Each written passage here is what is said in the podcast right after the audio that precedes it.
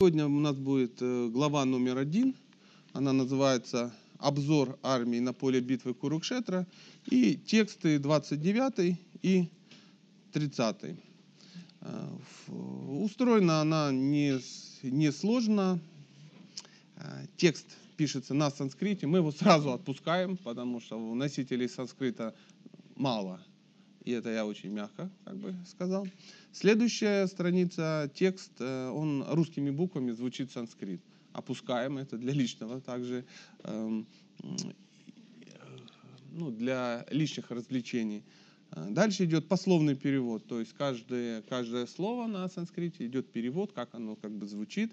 Дальше идет четвертым, э, идет литературный перевод и комментарий, чтобы мы поняли, о чем там вообще речь. Ну, вот такая вот э, схема. Звучит это приблизительно так. Тело мое охватило дрожь, волосы встали дыбом, лук Гандива выпал из моих рук, а кожа пылает, как в огне. Вот, кстати, кто-то очень удачненько э, записал.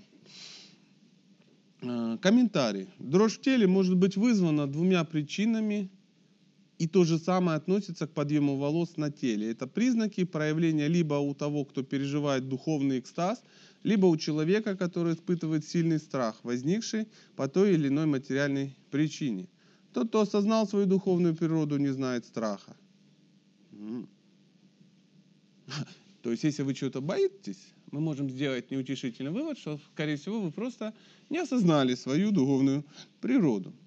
Симптомы, которые появились у Арджуны, были вызваны материальным страхом, страхом смерти. Об этом свидетельствуют и другие признаки. Арджуна был в таком смятении, что выронил из рук свой знаменитый лук Гандива, и поскольку сердце у него пылало, ему казалось, будто все тело его охвачено огнем. Все это было вызвано материальными представлениями Арджуны. Сам Бог велел э, поговорить о том, что вообще происходит. Что такое Бхагавадгита? Ну, вы наверняка, опять же, я спросил вас, и вы сказали, что знаете. Ну, теперь моя версия происходящего. То есть а, Бхагавадгита – это некое произведение, которое описывает э, диалог двух персонажей. Э, Первый – это э, Арджуна, это некий воин, э, герой Махабхараты. Второй его друг, его друг и родственник Кришна. Еще один герой Махабхараты. То есть это два друга, два воина, которые э, ну, дру- дружили, раз они друзья, да, и э, у них случился некий диалог. В результате этого диалога выяснилось, что один из них как был воином, так и остался, а второй оказался богом по совместительству. Что при- привело в, в смятение первого друга, еще бы не привело. Я бы, например, тоже очень сильно м, взгрустнул. Да? То есть мой друг, бац, бог. Бог, да, это, конечно, э, вызвало бы ну, некие эмоции. И я вам скажу по секрету, эти эмоции и были вызваны у, у Арджуны. Э, Что за беседа, откуда она э, взялась? То есть собрались две армии выяснять, ну, кто не прав, кто не прав. И тот, кто не прав, того надо было убить. Почему? Ну, так мужчина решает вопросы, в далекие времена они также как бы решали. Это были разногласия по поводу религиозных принципов, по поводу э, духовной эстетики и по поводу управления государством. То есть не могли выяснить, кто царь настоящий, кто нет. Сейчас э, очень популярна Махабхарата, она так, э, ее очень многие смотрят. Кто не смотрит, очень сильно рекомендую. Красивый индийский сериал. Ну, такой. Ну, кто смотрит, поднимите руку. О, Отлично. Тогда, кто не смотрит, должен мучиться, потому что ничего себе. Вся интеллигенция Ижевска уже подсела. Э, В чем, в чем смысл? Э, Существовали два противоборствующих клана, это были, они по идее были братьями, двоюродными братьями. Первый клан это э, Кауравы, то есть это было 100 братьев Куру. И второй клан, это было пять братьев, их звали Пандавы. Они были двоюродными братьями, практически родными братьями, но из-за каких-то интриг, непонимания и так далее, и так далее, ну, а еще к тому же, что одни были демонами, другие нет, э, у них возникло э, легкое разногласие. Да. Это легкое разногласие затянулось ну, на ну, на много-много-много лет. И в итоге, когда уже не было ну, что делать, э, ну, случилось ну, некий конфликт вооруженный. Э, На поле битвы, он назывался Курукшетра, э, собралось группа ответственных товарищей в количестве 640 миллионов человек, ну, приблизительно там поровну, да, там где-то два к одному, как-то так даже было. И они решили убить друг друга, потому что, ну, а что если не договориться? И перед самым боем Арджуна, это был один из, скажем так, фронтменов э, пандавов, да, один из самых крутых воинов. Да что один, он был самый крутой воин. Он был родным братом Юдхишкиры, который являлся царем ну, этой стороны. А он решил посмотреть, что же за вообще злодеи приехали с ним сражаться. Ну, то есть представьте картинку, включите ситуацию. С одной стороны, ну, там, 200 миллионов человек, с другой там 400 миллионов человек. Все как конкретно одни войны, никаких ополченцев, никаких женщин-санитарок, ничего не было. Ничего не было. То есть все конкретно реальные парни собрались, все кшатрии, все там самураи, которых, ну, каких мало. И вот они собрались вот сражаться. И перед боем, а люди интеллигентные, они не начинали так сходу мочить всех в 4 утра, пока все спят. Нет, приехали, как бы поклонились, ну, там, попросили друг у друга благословений, в дудочки задудели, включили ну, отчет и воюют. Вечером как бы ну, устали, закончили, сели, попили чая, поговорили о ратных подвигах. То есть так раньше происходило. И вот перед боем Арджуна, Арджуна, главный герой, просит э, своего колесничего и по совместительству друга, и, как мы уже поняли, по совместительству Бога, вот такая, такой замес, в такой замес попал Арджуна, просит вот по, по, подвести его. Он говорит, так без проблем, сейчас покажем, кто подъехал. И вот они подъезжают вдвоем, э, по, ну, посередине между двумя армиями, армиями. И Арджуна смотрит и удивлен, потому что на битву с ним собралась э, свет. То есть он видит там своего деда, Пхишму, он видит своего учителя Дрону, он видит всех своих братьев, он видит очень уважаемых людей, наставников, благожелателей. Ну, там не видит тети, няни, там их не было. Ну, все, весь, ну, все мужские родственники, все ответственные, все с другой стороны. И он говорит, я не понял, а как же так? Ну, Кришна ему говорит, ну вот, жизнь такая, жизнь такая. Он говорит, так убивать родственников нехорошо. Он говорит, кто бы спорил конечно, нехорошо. Он говорит, я что-то как-то это, мандражирую. Кришна. Он говорит, есть из-за чего. Есть из-за чего. Он говорит, а как, мы сейчас всех убьем? Он говорит, походу да. Он говорит, а что делать? Мы сейчас всех убьем. И что? Вот я убью как бы, ну, мужа своих каких-то там знакомых женщин, да, то есть я убью а, своих братьев, я убью там того-то, того-то, того. Как жить вообще? Ну, это, ну, вы представьте саму ситуацию, она очень неприятна, реально неприятна. И, и Арджуна, он был очень чистым, адекватным человеком, несмотря на то, что был суровым воином. А, потом он доказал, он третью часть врагов лично убьет. То есть, ну, в принципе, если бы они втроем приехали, они бы могли положить всех. Но тогда это было неизвестно еще. Он говорит, ты знаешь, я не хочу сражаться. Говорит, это в связи с чем? Ты не хочешь сражаться? Ну как сейчас вот, ну, это нехорошо. Нехорошо вообще убивать людей. И э, он расстроился, расстроился. Он просто сел, лук бросил, что вообще недопустимо недопустимо, никогда такого не бывало, чтобы воин там выронил лук, там сопли какие-то непонятные, начал что-то нервничать, грустить, какая-то дворянская хандра началась нездоровая. Он говорит, нет, нехорошо, вот мы тут читаем, тело мое охватило дрожь, и мы понимаем, какой-то бойскаут, да, наступил на колючку, и тело дрожь там охватило, волосы встали дыбом, и вот э, Шила в комментарии пишет, нет экстазу, от страха какого-то непонятного. Он стал бояться, что вот такая вот нездоровая ситуация. Ну а вы бы не забоялись? Я бы забоялся. Я вообще на нерве всегда от таких вещей, да. Кожа пылает, как в огне, то есть что-то нехорошо, весь покраснел, раскраснелась девица, сел на этот самый, на, на колесико колесницы и говорит, все, не буду сражаться. И, кстати, текст номер 30. О, я более не в силах оставаться здесь. Ха! Решил слинять, ничего себе. То есть собрались все, и он говорит, я не в силах сейчас, друзья, что я, я отъеду, отъеду ненадолго. Память, память отказывает мне, и разум мой помутился. Вот именно поэтому и хотел сбежать. Все, что я вижу, предвещает одни лишь несчастья. О, Кришна, сразивший демона Кеши. Комментарий. Смятение, охватившее Арджуну, гнало его прочь с поля боя, а разум его так ослаб, что он больше не помнил себя. Просто включите фантазию. То есть это мы, ну, люди без рода, без племени, без качеств. Ну, для нас, ну, чего? Ну, испугался, да, кто-то там, а, ты, Саечка, за испуг. Это нормально, да. Но э, крутой воин, то есть в те времена он был самым крутым воином на территории, на планете. Даже больше, чем на планете. Его привлекали полубоги, то есть ну, более высокие какие-то живые существа, для решения своих вопросов наемник такой. Но это человек по сравнению с полубогом, это как спецназовец ГРУ по сравнению с м, хомяком. Ну вот приблизительно так, разница. Ну, чтобы вы разницу. И вот представьте, некий хомяк настолько был крут среди хомяков, что его спецназ приглашал, чтобы решать свои вопросы. То есть согласитесь, что хомяк был крут. Вот этот хомяк Арджуна, ну это моя личная ассоциация. И те, тем не менее, тем не менее.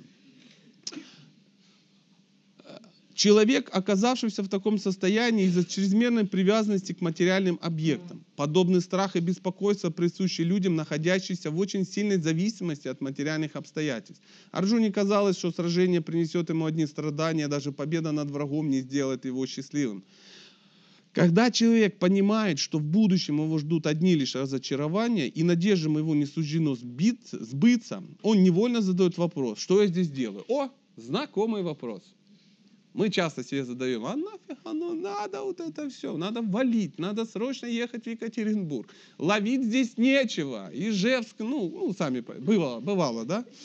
Или еще куда-то. В Москву. В Москву. Ижевск город красивый, но провинция в Москву, там все дела. Что я здесь делаю, непонятно. Вот Арджуна также забеспокоился, говорит, в лес, срочно в лес. Каждый печется о собственном благе. И Арджуна начал петь о собственном благе, тоже выпикатор. Никого не интересует высшая душа. По воле Кришны Арджуна ведет, Арджуна ведет себя так, как будто не знает, в чем заключается истинное благо. Истинное благо, истинным Истинное благо обретает тот, кто приходит к Вишну или Кришне. Обусловленная душа забывает об этом и потому страдает в материальном мире. Арджуна был уверен, что победа в сражении не принесет ему ничего, кроме горя. То есть он раскинул интеллектом и понял, что нет смысла сражаться. А здесь в комментарии нам объясняется, что Арджуна попал в эту ситуацию не потому, что он был ну, злодей, как мы, да, какие-то, да, или слабое живое существо. Он не был слабым живым существом. Но чтобы эта информация к нам пришла, Бог, которым оказался его друг по совместительству, погружает его в некое состояние, в некую иллюзию, чтобы он задал глупые вопросы и вел себя как обычный человек, то есть как мы. И дальше, чтобы произошло вот это ну, произведение, да, а надо, чтобы кто-то ну, был в состоянии в правильном, задал правильные вопросы и на них получил красивые, правильные ответы. Именно поэтому Арджуна вот и попал в такую, ну, в иллюзию, это так называется. И э, как все происходило? Вот он сел, расстроился и грустит. Уловили, да, на, каком, э, на какой стадии наше, э, наше повествование. А рядом стоит его друг и говорит, ну что же ты так, солнышко, что ж ты так опечалился? Перестань так грустить, все ж не так ужасно.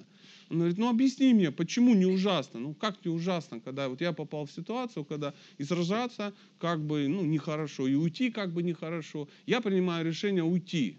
Уйти, потому что так поступают ну, достойные люди. А, зная, а, кто такой Арджуна, мы знаем, что он очень часто, если дело касалось лично его, он уступал. Мы так никогда не делаем. Вот если нас касается, мы в морду бьем. Если кого-то, ну, можно как бы это. Когда касалось кого-то, он всегда э, защищал их интересы. И тут ему показалось, ну, он начал играть роль человека, который говорит, что ну это ж меня касается, ну и Бог с ним, с этим царством, ну и что, что его от нас уже отжали, да, злодеи, ну и что, что вот они так сделали, ну они не ведают, что творят, они психи просто неадекватные, ну что с больными связываться, давай их оставим на волю там всего, а я не буду никого убивать, зачем это, кровь на руках, уйду в лес, буду в лесу сидеть, медитировать, а кто смотрит Махабхарату или тем более ее читает, знает, что систематически Арджуна этим и занимался – как у него что-то отожмут, он в лес, то на 14 лет, то на 5. Он вообще родился в лесу. В лесу родился, да, то есть, э, и первые годы своей жизни он с матерью, они в лесу там просто жили, там с отцом, пока отец не погиб, в таком духе. Говорит, уйду, соберу каких-то там, ну, прибьюсь к мудрецам, буду медитировать, ам, храм, хрим, ну, всякие дела очень хорошие говорить, ходить в каупине э, с бородищей и медитировать на безличный браман, допустим, ну, или что на чем-то такое более приличное. А, и все, все, это нормально, это достойно. И дальше начинается очень интересная э, дискуссия. А, Кришна ему говорит, мне что-то кажется, что у тебя ничего не получится. Он говорит, почему? Он говорит, а куда природу девать? Ты ж воин, как, как, куда ты засунешь свою природу, да? Это ж э, гораздо лучше выполнять свои обязанности, солнышко мое, чем чужие. Ты что ты чужие будешь выполнять?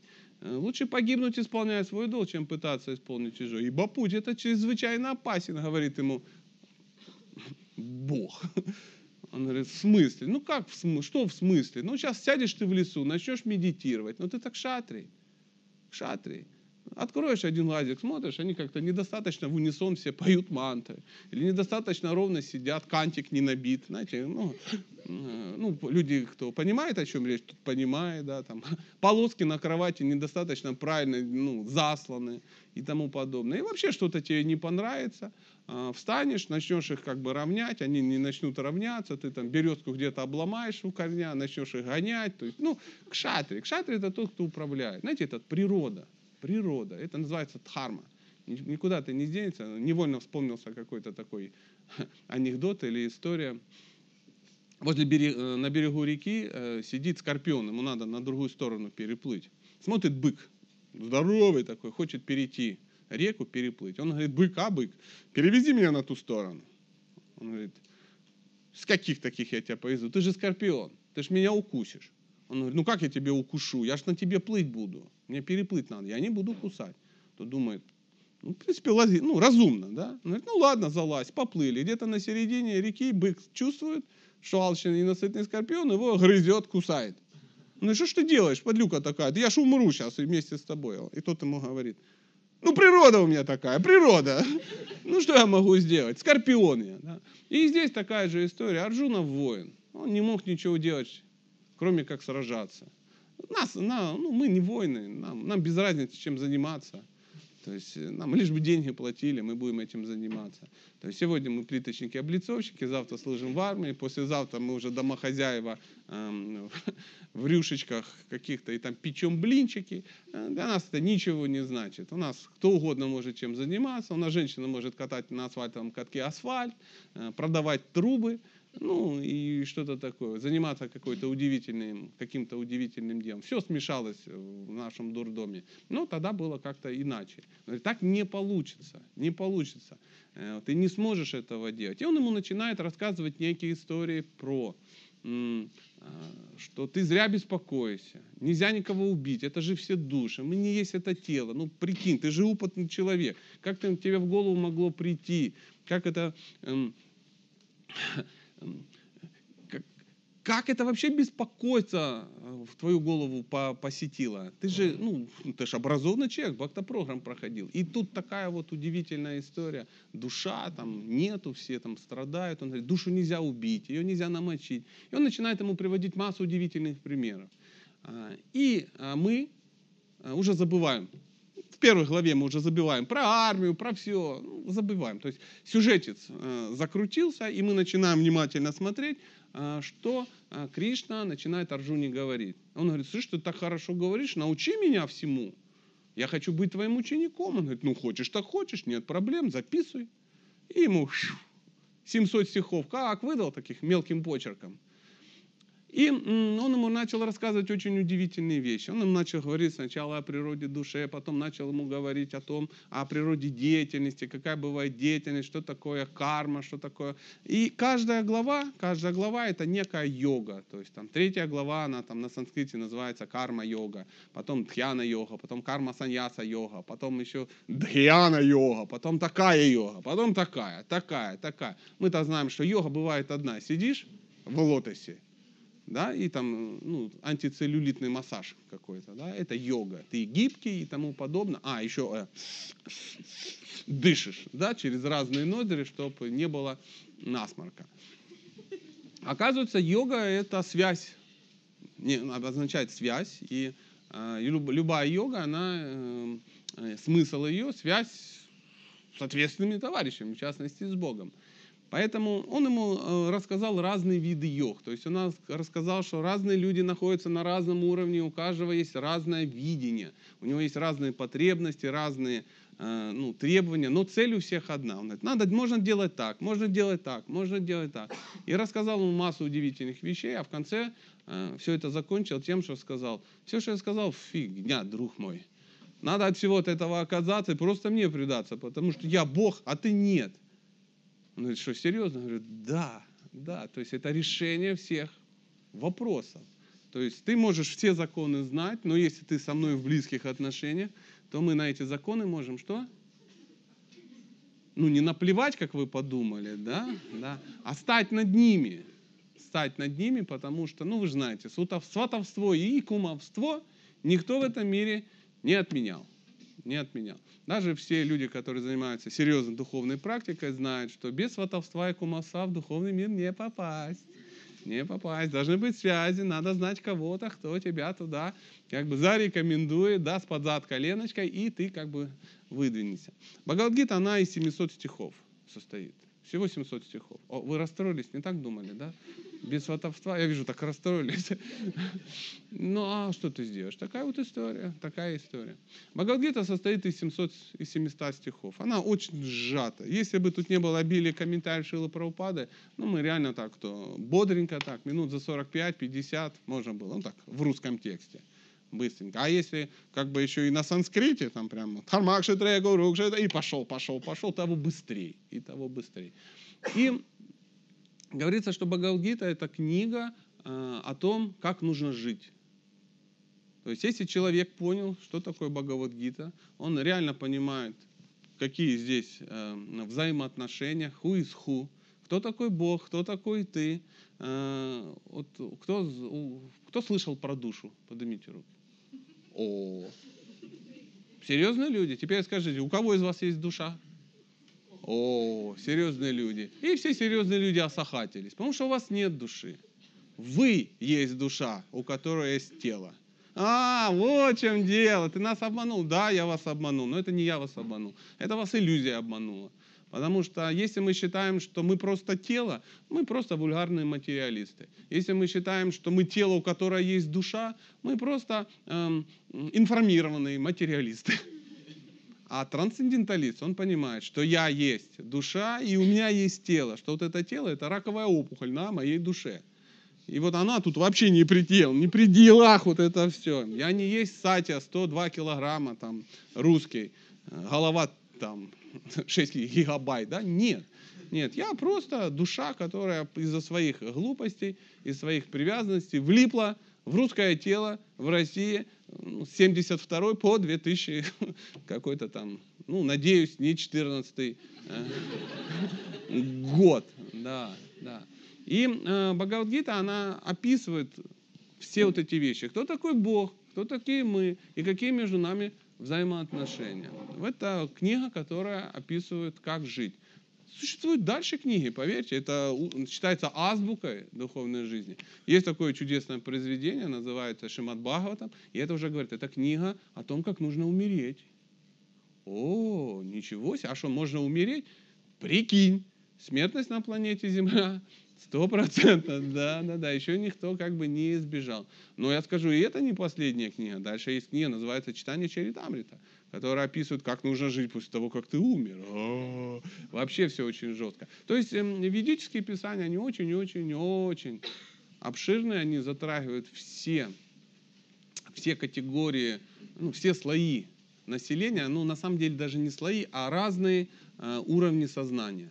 То есть, читая Бхагавадгиту, ты чудесно можешь э, э, найти ну, ответы на вопросы, ну, как это все устроено. Лично меня очень сильно порвала книга, когда я читал первый раз. Я ее начал читать, и меня порвало в хлам.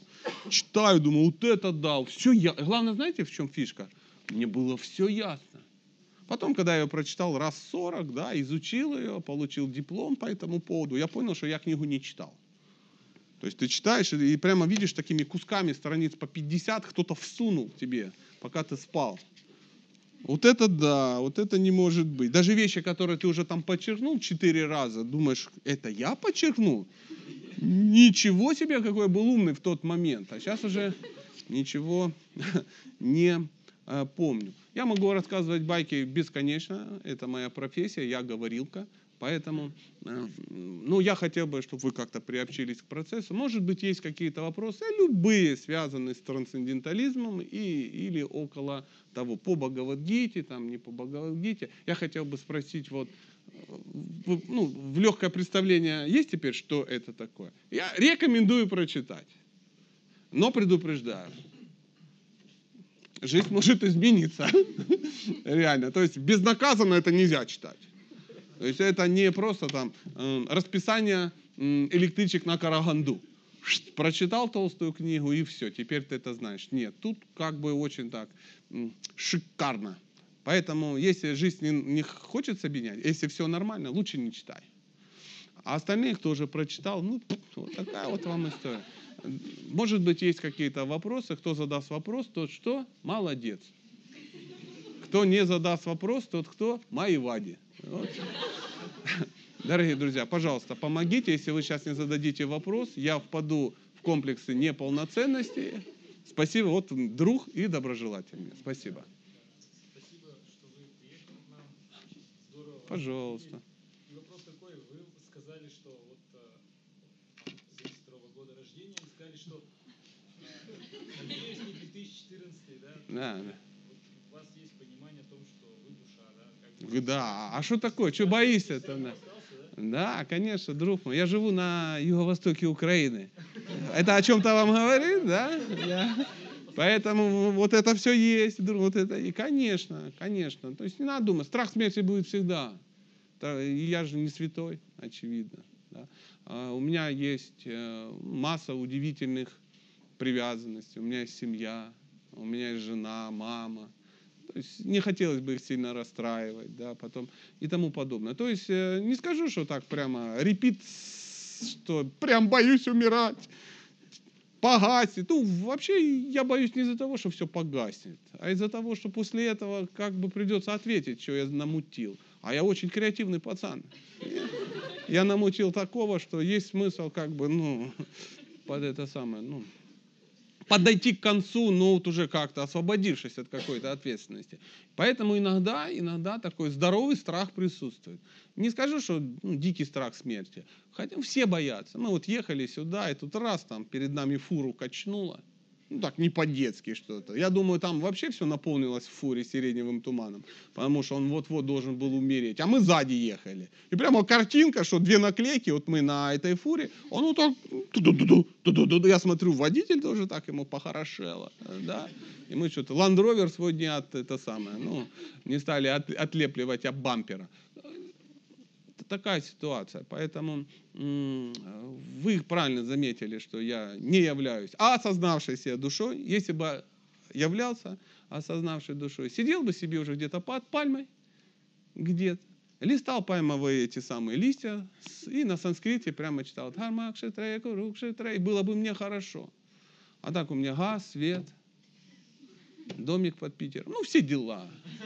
Да, да, да, в фантазиях, да, домик. И э, домик на юго-востоке Украины. И сиди- сидишь и думаешь, гоблин-гоблин. Ну, а что, вы задали откровенный вопрос, я не мог вам лукавить, рассказал, как а, есть. Э, пожалуйста, да, мадам. Ну, есть два варианта. Два варианта, надо начать их читать. А, я хочу попросить, там где-то мой чемоданчик, а в нем была водичка. И я бы ее пил и был бы вообще счастлив. А как развить веру в священное писание? Эм, Хочется развить. Почему? Потому что есть вера во что-то другое. Да? То есть э, вера в то, что ну, расписание э, на вокзале честное, она сильная. Да? А, Поэтому на самом деле, спасибо, на самом деле э, нужно проверить священное писание, работает или нет. То есть э, берешь священное писание, смотришь и говоришь, интересно, дай-ка я попробую так сделать, как рекомендуется, и проверю. И сразу вера возникает. Сразу вера возникает. Священные писания, они... м, Бхагавадгита это не самое простое из священных писаний. То есть священные писания, они описывают всю деятельность человека. Говорится, что 96% всех священных писаний, шастры и тому подобное, они описывают э, материальную жизнь. Как сеять, как размножаться, как строить дома, как лечить свое здоровье, как э, астрология, как там в хате все там, там это самое, ну да, да, чтобы васту шастра, и там таких шастр немерено. И э, сталкиваясь с этим, если у тебя нету м, веры в священное писание, ну, например, заболела в боку, и ты к доктору, доктор говорит, Бог его знает, что болит, не знаю, и ты туда, и сюда, и спится плохо. Ну, может, не в боку, ну где-то ж наверняка что-то там, да-да-да, потряхивает должно. И ты туда, не получается. Тут тебе говорят, сходи вон, если он врач аюрведический. Ты приходишь, сидит какое-то чудило и говорит, ну тут такое дело, взял твой пульсик, пощупал и рассказал, что ты на четвертой, на четвертом месяце беременности от Федора, ну и так далее, так далее, да, и тому подобное. Сказал э, г- сахар в крови, сказал какие-то удивительные вещи, рассказал тебе, чем ты питаешься, что у тебя болит, и там по пульсу. Ты в шоке. Тут он тебе говорит, все, надо доши срочно менять, берет там, ну, зернышко пшеницы, лейкопластырем цепляет на правый палец большой левой ноги, и ты на следующий день чувствуешь, попустила. Ты думаешь, ничего себе, вот это работает, вау. Или ты приходишь, и у тебя доверие возникает к, к аюрведе? Конечно, возникает. Фантастик, фантастик, Дастин фантастик. И ты приходишь, например, еще ну, к астрологу. Что-то там плохо стало, жизнь дерьмо. Муж ушел, то это случилось, дети бестолковые. Уже два раза хотела повеситься, денег нет. Что такое, что такое? К астрологу. Он говорит, ну вот же, тут я тут садосатия, все дела, началось тогда-то, закончится тогда-то, всякое разное, звезда в экзальтации в какой-то, планета где-то там стала тоже нехорошо. Раху, все эти штуки. Кунжадоша в пятом доме и что-то такое очень удивительное. Тебе рассказывают, как это все будет. Подожди еще как бы две недели, еще через месяц возникнет то-то, потом возникнет то-то, появится то-то, это то-то, и тебе на 10 лет вперед рассказал. Ты думаешь, вот шарлатан, зря ему 100 баксов отдал. Смотришь, Ух ты, ишь ты, ой да да, ой да, ой да, люли-люли, да. И все получается, что говорит. Представляешь? Думаешь, что-то в этом есть. И так далее, и так далее. Тут до вас тут шасты добрался, да, там в доме там все плохо, да, там привидения на тебя нападают. Какой-то тебе специалист сказал, обезьянку в золотой клетке напротив лифта, там вокруг зеркала, ну что-то такое, повесить. Ты повесила. Бац, привидение сдохло или убежало, тебе полегчало, оп, вас тут. И так далее, и так далее. То есть ты начинаешь этому доверять. А потом какой-то человек тебе говорит, Бог – это Кришна. Он синего цвета, у него дудка, у него желтые шаровары и черные волосы. И он бегает по лесу, дудит нее, и бегают за ним его дамы, гопи, в экстазе в шикарном просто. Все его любят, и он всех любит. А у него есть друзья, он любит коров. Вот такой Бог. Ты говоришь, врать не будет человек? С чего бы он врал? Это же в шастре написано. А шастра что? Не врет. Ну, это вкратце как развить. Ну, а так ты сидишь и думаешь, как бы это все развить? Само ничего в этом мире не развивается. Попробуй. Попробуй. Я вот попробовал и не знаю, как теперь соскочить с этой темы трансцендентной. А, Пожалуйста. Да, пожалуйста. Какое, на ваш взгляд, принципиальное такое различие между вот, Бхагавадгитой, скажем, и Библией? Или там нет никаких? Абсолютно два разных произведения. Кто вам сказал, что это одно и то же? Вы читали Библию? А Бхагавадгита? Похоже? Оно такое же, как у вас. Если я скажу, что это одно и то же, вы удивитесь. Я, к сожалению, читал и то, и другое. И человек, который читал и то, и другое, не может врать человеку, который читал и то, и другое, что это одно и то. Это абсолютно разные произведения. Но суть, суть, э, дать человеку э, некую информацию, дать некое знание, чтобы, пользуясь этим знанием, он продвинулся к Богу. Поэтому существуют разные э, ну, священные писания. Существуют такие глобальные, существуют региональные. Знаете, как существует конституция э, России, а существует там конституция Удмурского, э, там что там это такое, республики. Ну, простите, не все знаю, впервые в Удмуртии был тут. Или я сейчас уже еще в Удмуртии. Вот, вот. Какие-то законы, да, которые вот они специфические. Поэтому, э, когда приходил Иисус, которого я очень люблю, он э, приходил в определенное время к определенным личностям. То есть это, ну, что ты сделаешь? Такая была ситуация. Надо было как-то народ спасать. Потому что это были, ну, удивительные люди. Это были э, какой-то такой не очень далекий, я извиняюсь перед древними израильтянами, да. Ну, то есть это не очень далекие, потому что там ну, ничего толком не было. Это была страна, захваченная э, другой страной, более могущественной. То есть она как государство была уничтожена, не было государства. То есть военный гарнизон там стоял. То есть все было коррумпировано, управляли военные. Да, верхушка духовная какая-то была полностью коррумпирована. Они работали на оккупантов. То есть экономика была на нулю. Все ловили рыбу, выращивали баранов, а 30% населения лежало вдоль каких-то озер прокаженные. То есть медицина не сильно была развита. Подгоняли не по-детски. Религиозные принципы заключались там побить кого-то камнями ну и тому подобное. И тут приходит некто и говорит, а, а, им рассказывают элементарнейшие, примитивнейшие вещи. Не надо как бы плохо поступать, надо хорошо поступать, как бы, там, не бейте того, там, правую щеку, левую, все так на нее смотрят. Распять гада. И, короче, грохнули. Вот такая вот удивительная история. То есть, поэтому э, существуют такие региональные, но это не значит, что оно не действует. Это серьезнейшее произведение, серьезнейший э, вклад, э, ну, серьезно очень повлияло на население, да, то есть огромное количество людей стали последователями э, этой философии. Поэтому, ну, сказать, что это одно и то же, нет. Нет, это разные вещи. И ну, вы тому свидетель, что это разные вещи. Но какие-то принципы, они э, декларируются и там, и там, и там. То есть э, Бхагавадгита, она при, предлагает поднять амбицию по отношению с Богом до максимума. То есть если Библия предлагает, э, поверьте, люди, поверьте, Бог есть. Попроси, Он тебе, проверьте, что Он есть. Хотя бы попросите, Он тебе даст, Он не жадный. Он, он прямо как папа. Все такие, что можно просить? Ну попробуйте, не будем. Ну, тут приблизительно так то э, Бхагавадгита пытается амбицию по отношению к Богу поднять откуда-то, и, ну, куда-то вообще, под небесом. Говорят, у вас есть любовные отношения с Богом. Любовные. Ну, есть разница попросить у кого-то милостыню или любовь? Твои взаимоотношения с нищим или со своей возлюбленной разные? Ну, вот те же яйца, только вид в профиль приблизительно и, и здесь. Вот, ну, что знал, все сказал.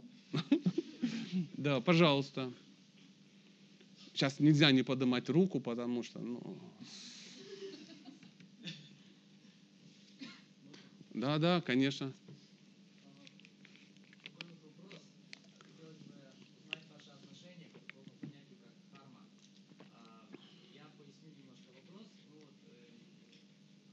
или там, например, когда с Карной он тоже сражался, тоже вынужден был воспользоваться ситуацией, когда он ну, в неудобной э, ситуации находился. То есть, как понять, что вот это вот, как бы в этой ситуации по Дхарме было именно так поступить? Вот э,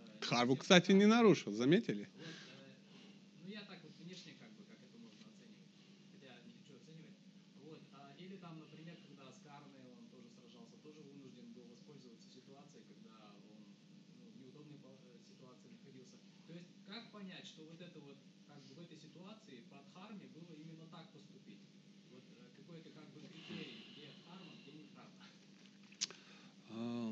Дхарма описана. То есть описывается дхарма разных живых существ. Для этого и существуют священные писания. Описывают дхарму кшатрия, вайши, шудры, брамана. А описывают дхарму брама, э, э, брамачари, ванапрасхи, саньяси и тому, и, или грехасхи. То есть описано дхарма мужчины, дхарма женщины. Вся она описана. Но м, те примеры, которые вы привели, они не просто так случились. Не просто так. То есть э, говорится о том, что я сейчас по-другому скажу. Смотрите, дхарма у человека, вот у вас и у меня, да, существует два вида дхармы всегда. Первая дхарма это дхарма э, вашего тела. То есть э, я вот вижу, вы мужчина, да, вы русский, вы там отец, вы муж, да, ну допустим, вы там еще кто, сын, да, и вы там директор трубного завода, допустим. Это ваша дхарма. Вы обязаны это делать. Вы должны выполнять харму мужчины. Должны? Должны. Иначе ну, с вами никто не будет общаться. Вы должны выполнять дхарму отца, э, мужа, директора, э, русского. Ну, куда вы денетесь? Прикинь, если вы начнете сейчас жить по израильским законам. Ну, например, ходить с АК-74 по городу, как это принято в Израиле. Я боюсь, у вас будут проблемы. И вы не, будете, не сможете доказать полицейским, там, пепсом, пепсом каким-то, что, о, это Дхарма, и в Израиле все так. Он говорит, езжай туда. Ну, и согласны, да? То есть мы обязаны это выполнять. Но также существует санатана дхарма. Это слово дхарма переводится как качество, то есть свойство, которое нельзя отменить. И вот санатана дхарма – это дхарма, обязанность именно вас как души который не имеет отношения к мужчинам, к женщинам, ни к чему. Именно душа. Вот вы, вы душа. И ваши взаимоотношения с Богом. И вот житель нашей планеты, я и вы, э, должны пытаться выполнять оба вида дхармы. И дхарму, и санатану дхарму. Приводится пример, что это вы как будто едете по рельсам в метро.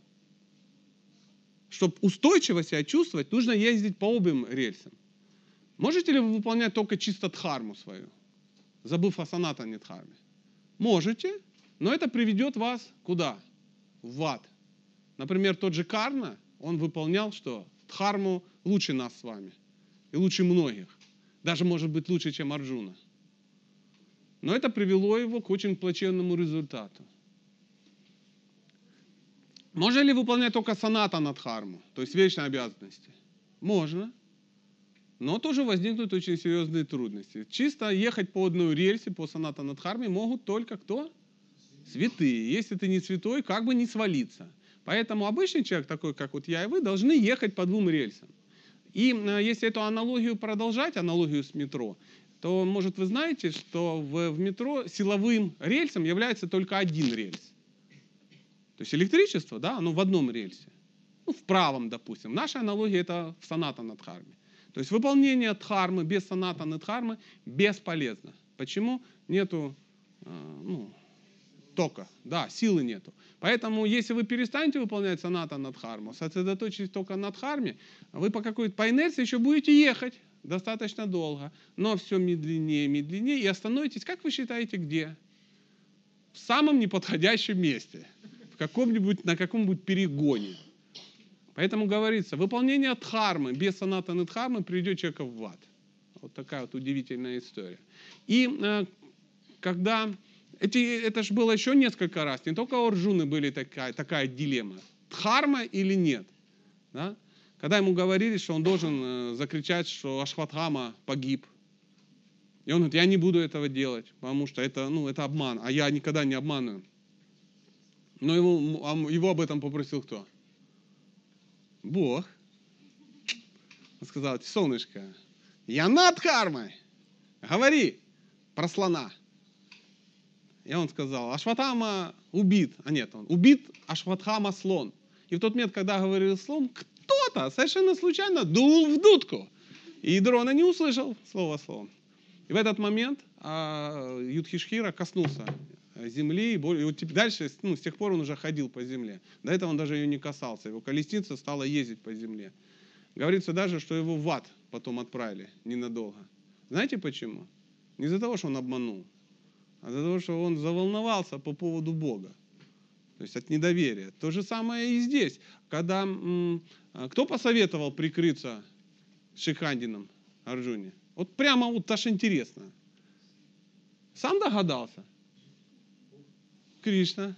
А кто посоветовал Пхеме лупануть этого Дурёдану ниже пояса дубиной? Как Кришна, прикинь. Да, такое удивительное. И масса удивительных вещей. Он говорил, друзья, оставьте все виды религии, предайтесь мне. Я высшее положение. То есть вы должны делать все, что от вас зависит, а то, что от вас не зависит, надо предаться Богу. Потому что от нас, по большому счету, очень много чего не зависит. И вот такие вот примеры, они показывали, что если вы не знаете, как поступить, надо поступить так, как хочет Бог. Понятно, вам в ухо Бог не будет говорить. В том, в том случае он рядом стоял, и вот он стоял и говорит, бей. А в вашем случае ты так поступить, так или так? Он, Господи, вот кинуть на 50 штук эту контору или не кинуть? Что по этому поводу думает Кришна? Кришна радикально против того, чтобы ты кинул эту контору на 50 штук. Ты должен понимать, так не надо делать, это адхарма. Я не буду так поступать. То есть, как говорится, большому кораблю большое, большая торпеда. У Арджуны был такой выбор, у нас с вами примитивный выбор. Ну, такой. Уйти, бросить жену или не бросить. Потому что она меня достала, овца старая, пу на нее, дети коровы и тому подобное. Но ты понимаешь, что дхарма совсем другая мужа. И ты включаешься и понимаешь, это я баран просто. Мне Бог дал женщину, да, чтобы я о ней заботился. Потому что Он ее мне дал. Мы знаем, Он все дает. Он, она его представитель, дети его представители. У меня не хватает мозгов сделать ее счастливой. Поэтому я хочу избавиться от чего? От своих обязанностей. Я хочу совершить адхарму. Как на это посмотрит Бог? Радикально против. Нет, я лучше возьму-ка я учебник по семейной психологии, изучу и сделаю жену счастливой. Выгнать ее из дома легче или самому уйти, чем стать профессиональным. Правда же? Вот. Есть два варианта. Свалить молодуху себе найти и испортить ей еще жизнь, или сделать счастливым свою семью. Конечно, проще что? Не париться, но то же самое и женщины. Стой, ну а то сейчас начнете тут махать флагами, ура, ура. И таких вариантов огромное количество. Например, кто-то сидит и думает, ну что, съесть, э, э, я не знаю, бифштекс или не съесть? Ну ведь вкусно, ведь все едят, ну что я не ем? Ну нормальная говядина, свежачок, незаменимые аминокислоты всякое такое. Ты думаешь, а что, что ж там под харми? Блин, под харми это друзья Кришны. Он их любит, прикинь. А я их жру. Сейчас придет Бог и скажет, слушай, где там мои друзья? Телята. Ты ж извини, брат, как бы сожрали мы твоего друга. А ты его так любил, мы тебе оставили под соусом. Опять вот, вот такие вот выборы дхармы будут постоянно. Поэтому наша жизнь, она для того и нужна, чтобы разобраться. Ну, в той же Махабхарате, на которую вы ссылаетесь, вся жизнь, ну, все произведение было о том, как научиться поступать по дхарме. И одним э, героем это дхарма, что мешала, да, выполнять. Ну, то есть э, Кауравам она мешала. И Шакудим говорил, она мешает просто. Она мешает. Они зависимы от этой дхармы, и мы будем этим пользоваться. И в итоге они все время гнобили, гнобили, гнобили, гнобили, гнобили. А в итоге что? Проиграли. Цыплят по осени считают, говорят по-русски. То есть удивительно, всю жизнь пандавы проигрывали, а в итоге все враги сдохли. Вот такая вот удивительная история. А Карна – это тот, который метался. Он хотел и сесть, рыбу съесть, и еще аквариум выпить. Ну, вот так вот по-русски говорится. Он хотел и дхарму выполнять, и как бы... И, и то, и то, и не получалось. И Парашурама, его учитель, сказал ему, твоя жизнь будет примером, как нельзя поступать. То есть сама дхарма без Кришны его привела куда? Ну, не очень хорошо закончил, по большому счету. И доспехи от него отодрали, и убили в итоге, и тому подобное. А Кришна ему говорил, ты старший пандов, ты же их просто вот делай правильно, ты их не брат. Стань на их сторону, они будут тебе поклоняться, как старшему брату. И Юдхишхира тоже будет это делать. император всей страны, всего мира будет тебе поклоняться, потому что ты его старший брат. Он говорит, нет, не подходи ко мне. Я обиделся. Я, вот и все, обиделся. Вот такая вот история. Ну, я смог хоть ну, что-то... О, спасибо, я смог. Да, спасибо вам, пожалуйста. Как применять в жизни и не путать термины отречения и отрешенности? А что вы вкладываете? Давайте разберемся, а то сейчас... Я вот когда читал третий раз 18 главу, я понял, что я не совсем понимаю правильно эти два понятия отречения и отрешенности. И понял, что в жизни иногда путаешь то, что ну, ну, это, Я не помню, у меня вообще никогда не парила эта тема про отречение и отрешенность. Не было ни того, ни другого, я не пользовался ни тем, ни другим, поэтому не мог их перепутать, этих два термина. Но раз вы как бы задали, может пришло время разобраться.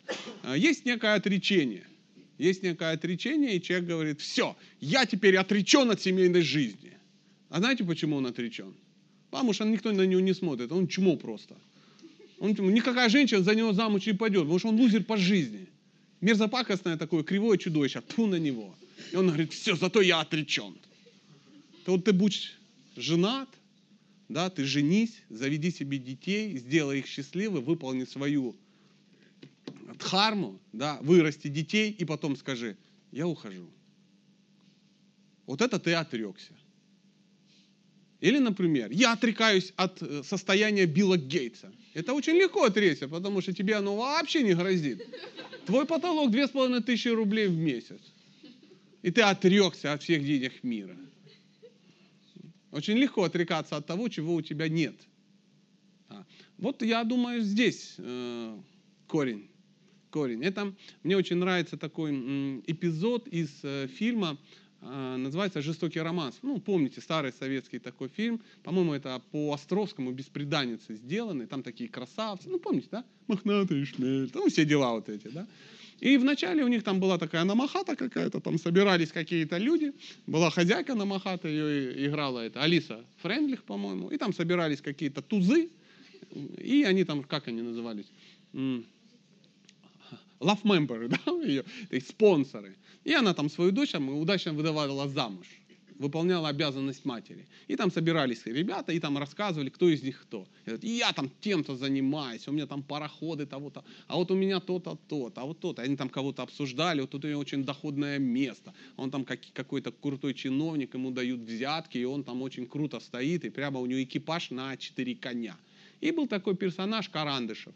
Его Мягков гениально сыграл. И когда-то он такой что-то бац, ну так.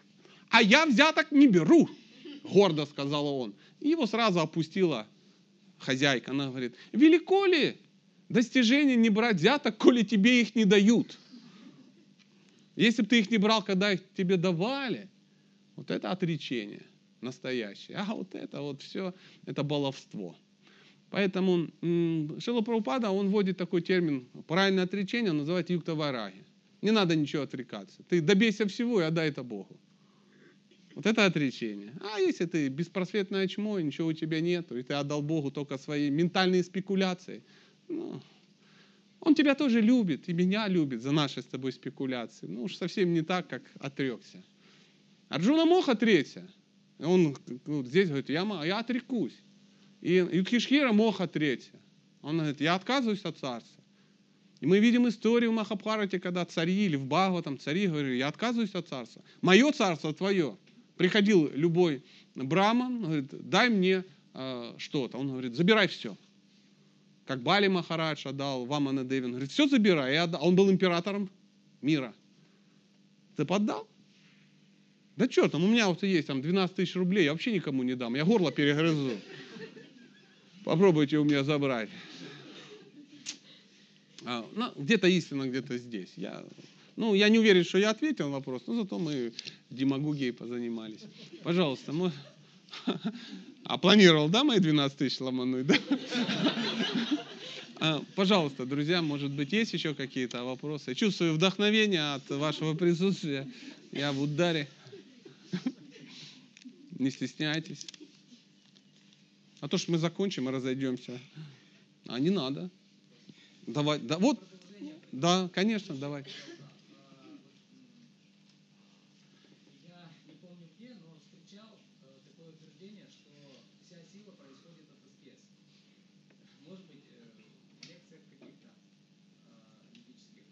Вот, вы можете как-то объяснить э, ну, вот это высказывание? То есть, действительно ли это так, как вы к этому относитесь? И если Да. это так, то почему так происходит? Все очень просто. Что такое аскеза? Аскеза – это ты отказываешься от того, что тебе положено. То есть от еды, от денег, от времени и тому подобное. То есть а- тапасия, аскеза – это ты жертвуешь то, что тебе положено. Если ты делаешь это потому, что ну, непонятно почему, то и эффект такой. Ты от этого отказываешься и что говоришь? Ну, что имеется в виду? Что Господь, от тебя вся сила, она не от аскез, вся сила от Бога. То есть когда-то эм, такой персонаж, как Хираня Кашипу, спросил у своего сына, а в чем сила твоя? Он ему сказал, моя сила, источник моей силы, тот же, как и твой источник силы, это Бог. Потому что все в этом мире одна электростанция, это Бог. И аскезами человек показывает ему, ну, Богу, что он в это верит и просит, что он готов отказываться даже от того, что Бог ему дает. То есть подтверждает свою веру. И, естественно, ему все возвращается. То, что он отдал, ему возвращается, и дается некая сила. То есть, но источник всегда Бог. Всегда Бог. То есть вы не можете просто сидеть и копить. Копил, копил, копил, пык, накопил. Это такое, ну, материальный такой подход. Но вы же не о материи спросили, вы спросили о, о, ну, о, о мировом эм, законе. Мировой закон такой, что источник всех, ну, всей силы э, является э, Кришна. Он так и называется, Шактиман. То есть источник всей силы. Поэтому аскеза это показать э, э, Богу, что ты это понимаешь. Если мы читаем Бхагаватам или еще какие-то произведения, там постоянно какие-то молитвы. Приходит кто-то к Богу и говорит, о Господь, Ишвара, Прамак Кришна, Сачитананда Вира, и начал там что-то рассказывать. Ты причина всех причин, у, пошел там, молитвы там того, молитвы того, молитвы того. Что это такое? Ну, откуда, ну что это за молитвы? Зачем они? Да там и не любовь, тут пришел что-то попросить, там, до любви там еще. Это не серенада. Да ни у кого практически, да? Да, то есть приходит человек, ну, скажем, к более могущественному, и, а, молясь, в данном случае Богу, он ему показывает тот уровень понимания Бога, который он имеет. И Бог смотрит на его уровень понимания и уже с ним общается на том уровне. Чтобы там ему не дать чуть, ну, знаете, даже я сейчас пришел, говорю, друзья, кто Бхагавадгиту не читал? Все раз промолчали, и только один смелый поднялся. Все, я учел это. А если все пришли, такие все браманы, у всех такие бхакти-шастры, мы бы там сидели и говорили, друзья, обратите внимание, слово Вепатуш хуху, дрожь. О, дрожь, ничего себе, вот это да. Слово шарире, потел, шарире, да, где мы встречали. Кто-то такой, да-да-да-да, в Шрихаринама Чинтамане было подобное слово. Очень удивительное там, Бхагавдгита 9.21, а Бхагавдгита 16.28, а да. Вот, поэтому вот тут такая же, такая же ситуация. Поэтому, ну, мы немножко отвлеклись, эм, вернемся. Я больше ничего не знаю. Но источник твоей силы, тот же, что и источник моей силы, это Бог. Ну и кому как повезло обусловиться его называть, кому как нравится. Для кого-то так, для кого-то так. У Бога много имен. Ну, он же Бог. Ну, даже у меня, несчастного живого существа, полностью там порочного и тому подобное, куча имен. Кто-то мне называет Сатя, кто-то называет Сергей, кто-то называет Яков, кто-то называет Сергей Анатольевич. Ну, обычно это где-то ну, органы какие-то, да, там. Кто-то так. Кто-то мне называет папа, кто-то называет муж, кто-то называет там, вообще плохо. Да. Да, как однажды а, я взял телефон у своего товарища позвонить, да, и начал набирать какой-то номер, и нашел свой номер, и увидел, как я там подписан. Яков тире из четырех букв. Я понял, что мы не друзья на самом деле. То есть он видит меня так. Он видит так. Только если у меня есть несколько вариантов, прикиньте, сколько может быть у Бога. Говорит, у Бога таких воплощений, имен столько, сколько волн в океане. А волн в океане сколько? Много. много. Бесконечное количество, то есть много. Пожалуйста, есть еще вопрос? Да. По Икадышу.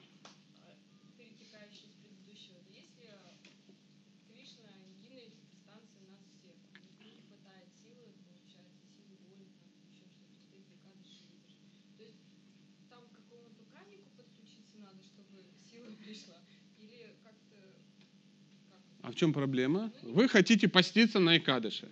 Как-то жестко, да не могу, да? Это как? Не есть.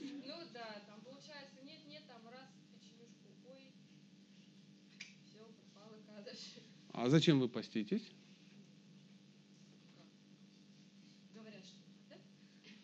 Ну вот идите к тем и спросите, кто вам сказал, что надо. В каких вы лично читали? Писали. Вот лично вы в каких писаниях читали это? Да не вспомните, потому что вы там не читали это.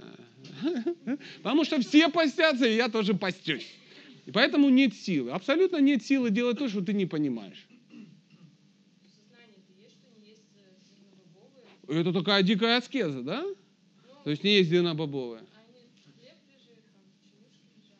Прикинь, вот сидишь, и тебе так, а, а, а, ломит, ломит, и ты варишь кусок хлеба, да, делаешь из него такой сироп, да, такой, э, шприцом э, хлебную вытяжку зернобобовую, и так, тыш, и так, а, а, все, и кадыши, вот так, да? Вот в том-то и дело. Ты просто не понимаешь, зачем это тебе нужно. Человек ничего не может делать, если он не понимает, для чего это нужно. Ну, то доросло. А то, тоже. Вот тоже. Поэтому э, ну, без фанатизма, солнце мое, не надо поститься на сухую и бдить три дня. И повторять 186 тысяч кругов и тому подобное. Твоя задача очень простая. Ну, выкадыши не зернобобовые. И все. Все. Это не, дело не в силе. Дело просто в невежестве, не в понимании, что происходит. А если у тебя все так плохо, просишь мужа, он весь хлеб прячет в холодильник, заматывают его скотчем, ну, холодильник я имею в виду. Поэтому взять силы для того, чтобы не есть зернобобовое, ну, поверьте, это не так. Поститесь для здоровья хотя бы. на на. То есть не контролируешь, да, ум? А? Хороший вопрос. И вот мы его подвели к тебе к правильному вопросу. Потому что предыдущий вопрос, ну, никакой, да? А этот очень удивительный. Вопрос в чем? Как контролировать ум? О, так наш это же было спросить, а не печенюшки. А чтобы контролировать ум, ум может контролировать только кто? Разум. Причем какой? Одухотворенный. А в Писаниях, которые мы с вами вместе все читали, написано, как можно развить разум, то есть одухотворить его, чтобы он был сильный и контролировал ум. Всего, всего двумя способами. Первое – это ежедневными медитациями и чтением священных писаний. Если вы каждый день повторяете мантру некую, медитируете, и каждый день минимум час читаете священные писания, через какое-то время ваш разум окрепнет, ты просто будешь смотреть на печенюшки, и не будет никаких эмоций. То есть не будет, что под покровом ночи ты выползла из-под одеяла мужа и в чулке из хлебницы извлекла бублик и сожрала его. Совершила такое дикое падение. Я тебе аж представил картинку, да, так? Да, да, с бубликом. И муж такой выходит, у тебя тут бублик, тут печеньки. Ну, ну не шмогла, я не шмогла. Да. Поэтому вывод какой? Очень серьезный. Ежедневное чтение священных писаний и медитация. Ну, так, нам именно поэтому Шила Прабхупада рекомендовал делать это, потому что знал, что мы такие. Я тебе завидую, у тебя проблемы с печеньем. Да, пожалуйста.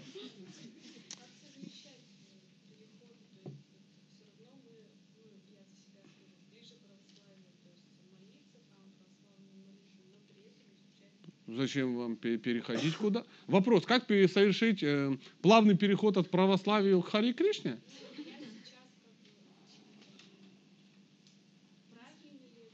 И, Ну, это нормально, что ты, я как бы и это изучаю, но молиться я не могу. Да не надо, я сам не могу.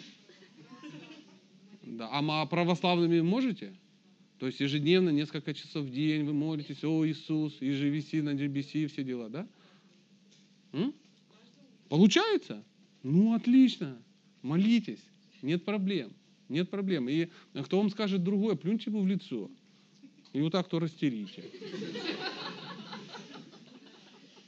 Ну, изучай. Хорошая книга, да. Ну, вы культурный человек? Подождите, вы культурный человек? Ну, то, чтобы убедиться в своем православном выборе, вы должны понимать, что вы знаете все остальное тоже. Чтобы сделать свой выбор, надо делать из чего-то. Ну, вот вы женщина? Женщина. У вас есть муж? Нет. Ну, вот вы захотите выбрать мужа. Вы выберете его из одного варианта?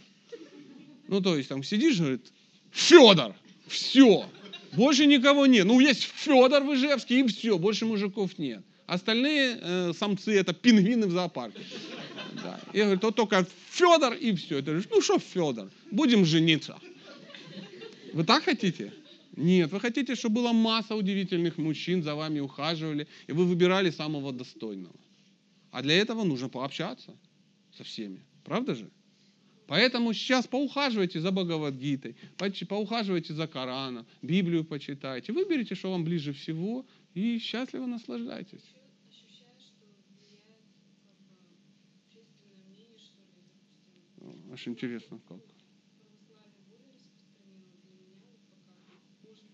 Заедьте в Казань, и вы удивитесь, что это не совсем так.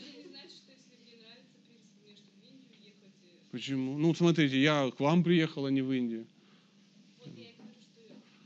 У меня вопрос. А зачем вы о своих интимных вещах беседуете с кем-то? Духовная жизнь – это интимные вещи. Зачем? Вот вы приходите, поймали кого-то, вот, знаешь, я читаю Бхагавадгиту. Зачем? Вы же не рассказываете всем направо и налево, как вы общаетесь со своими женихами. А тут-то чего? Конечно, на вас будет э, мнение общественное влиять. А что вы рассказываете о своих вещах? Начните рассказывать о своей сексуальной жизни. Поверьте, на вас сразу начнет тоже общественное мнение влиять. Правда же? Какие же это единомышленники? Ну, где единомышленники? Ну, например, вы единомышленники, допустим, вы пьете пиво, да, и пивной единомышленник, да, у вас там должен быть. И, например, играете в гольф, и у вас там единомышленники. Можете так представить, да? Ну, допустим. То есть вы приходите и э, в, в пивбаре говорите, вы что не шарите ничего, надо в гольф играть. Говорит, иди ты со своим гольфом знаешь куда. И у них создается мнение. И на тебя давит. А пришла к людям в гольф играть, да, там интеллигентные люди с палочками. Кэдди бегает сзади, носит. И ты говоришь, мужики, предлагаю, как бы сейчас ломануть 7 литров на человека. Давайте попьем пиво, посидим, поговорим. Или давайте попьем водки, полежим, помолчим. Они говорят, ты чего, солнышко, мы пришли играть в гольф. К чему вывод? Ну, надо знать, где, как бы, о чем говорить. Чтобы ваше мнение, ну, вас, на вас не влияло. Зачем вам мнение людей, которые ничего не понимают? Я уверен в большинстве своем, что вам говорит мнение человек, который даже не знает и не может выговорить слово Бхагавадгита. Согласны? Представляете, я вам сейчас начинаю говорить, вы христианка? Да вы что, ты что, очумела? Это же мракобесие. Иисуса, Иисуса распяли на столбе, это попы все обманывают.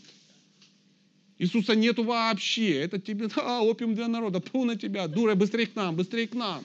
В нашу секту. И ты говоришь, Сатя, ты читал Библию? Да позор! Какая Библия? Не вздумай никогда читать.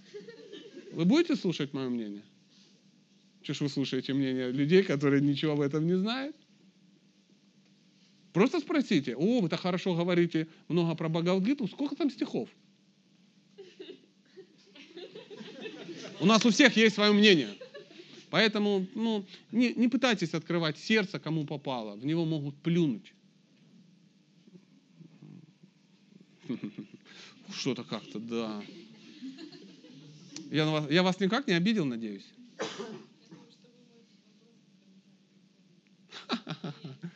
Ну, пожалуйста, давайте еще раз поговорим. Да.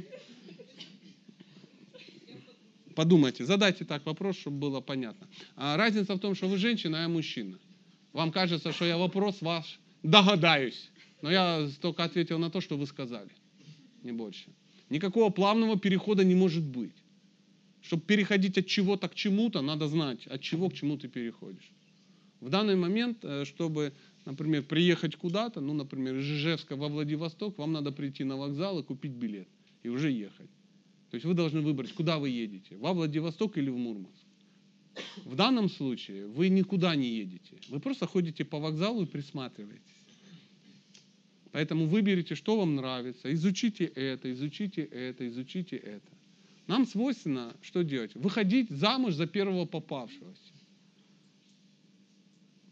А, духовная практика, она такая же. Выберите вам близкую. И мне, вот я вам открою страшность, мне глубоко пофиг, какую вы выберете, лишь бы вам было хорошо.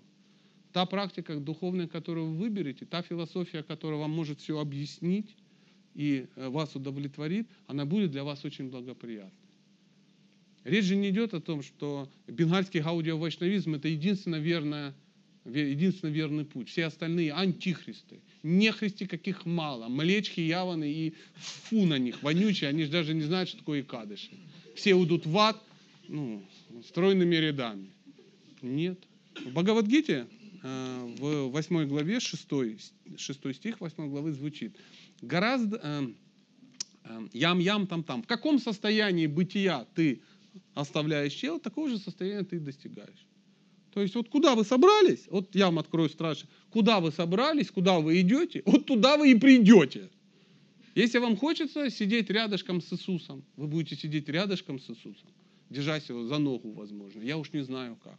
Если хотите, вы дойдете еще куда-то. Хотите в Гербалайф, можете начать эту духовную практику, и у вас будут таблетки очень ценные. То есть, а хотите бегать с Кришной, будете бегать с Кришной. Хотите э, с Иеговой, ну, видимо, с Иеговой.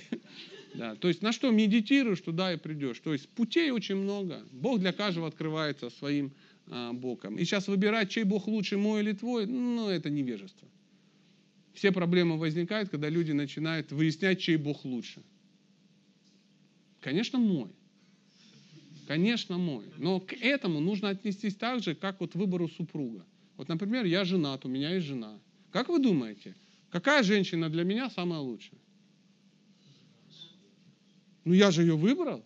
Я выбирал и выбрал самую красивую женщину, которую вообще я смог достичь. Все это для меня моя жена самая лучшая? Конечно. А для вас какая? Что-то мне кажется, что не моя жена. А вон какая-то другая женщина вам на плечико прилегла, да? И мне кажется, что вам она очень нравится, значительно больше, чем моя. Значит ли это, что вы урод, вы плохо относитесь к моей жене? Нет. Значит ли, что ваша женщина самая ужасная? Только моя? Нет. Для вас она самая лучшая. Согласны? А для меня моя. Давайте с этим жить. И все. Поэтому каждому свое. Вы как бы э, молитесь Иисусу, и все счастливы.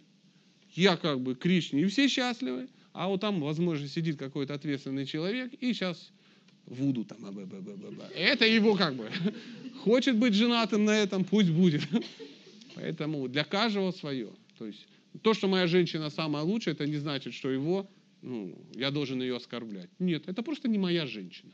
Так же самое, моя религия самая лучшая, а ваша, она не хуже, она не моя.